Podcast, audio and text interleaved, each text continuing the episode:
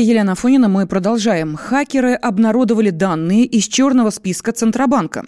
В сеть утекли личные данные клиентов-отказников. Как сообщает коммерсант, это примерно 120 тысяч человек, которых банки не стали обслуживать, сославшись на закон о противодействии отмыванию доходов. Опубликованы фамилии, даты рождения, паспортные данные, ИНН. Центробанк начал рассылать черный список еще летом 2017 года. Схема устроена так. Данные о клиентах-отказниках банки предоставляют в Центробанк. Регулятор, в свою очередь, эту базу направляет в Росфинмониторинг, ведомство всю информацию обрабатывает и возвращает Центробанку. И тот уже готовые списки рассылает по банкам. В пресс-службе Центробанка сообщили, что данные передаются участникам рынка в зашифрованном виде по защищенным каналам связи. И всю ответственность за сохранность несет финансовая организация, которая допустила эту утечку. Ну а тем временем ЦБ сообщил о росте внешнего долга России. На 1 апреля он составил 468 миллиардов долларов. Из них 12 миллиардов образовались только в этом году. Как пояснили в Центробанке, наиболее существенный вклад в эту динамику сделали иностранцы. Они активно скупали российские гособлигации. Так, в марте рост таких вложений стал максимальным за полтора года. Увеличение госдолга в эпоху санкций. Можно даже назвать назвать позитивной тенденцией, считает экономист Михаил Делягин.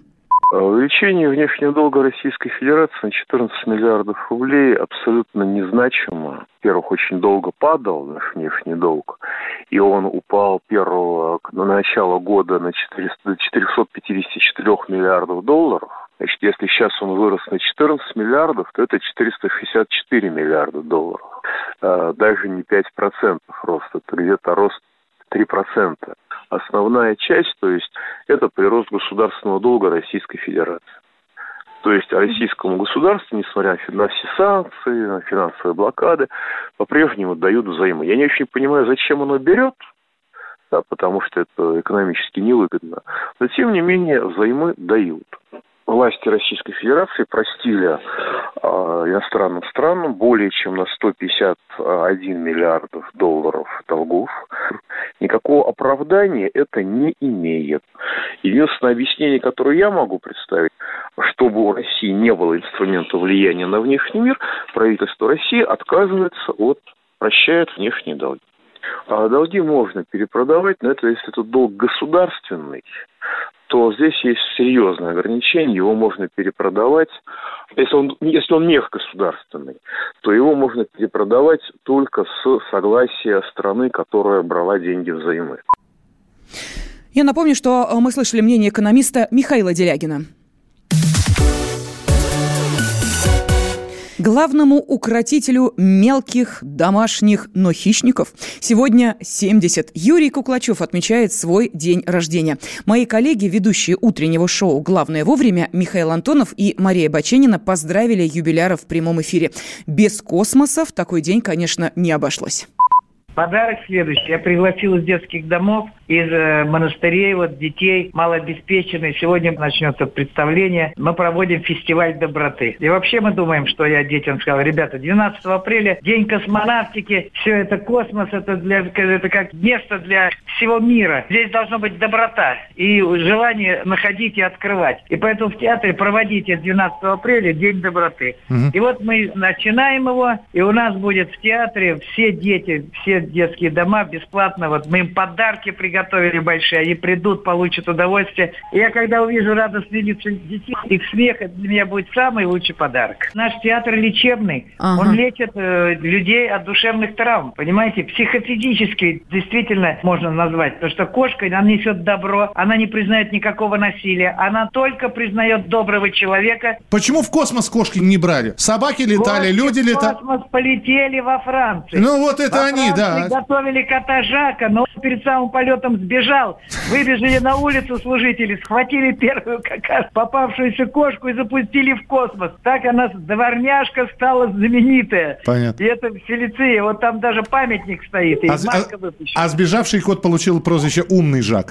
То есть, э, понятно. А, спа- спа- Спасибо большое, Юрий Дмитриевич. Еще раз с днем рождения Юрию Куклачеву. Сегодня 70 лет.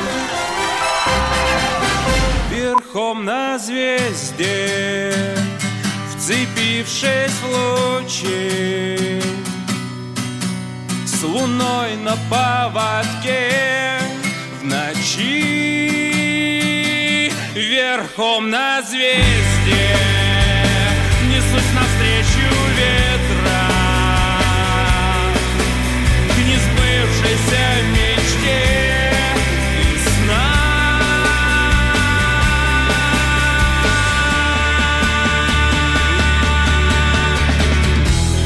жизнь ты прекрасна, о, жизнь ты прекрасна вполне, бываешь немного опасно, oh yeah. Возьми мое сердце, храни, вспоминай обо мне, поверь мне, что все не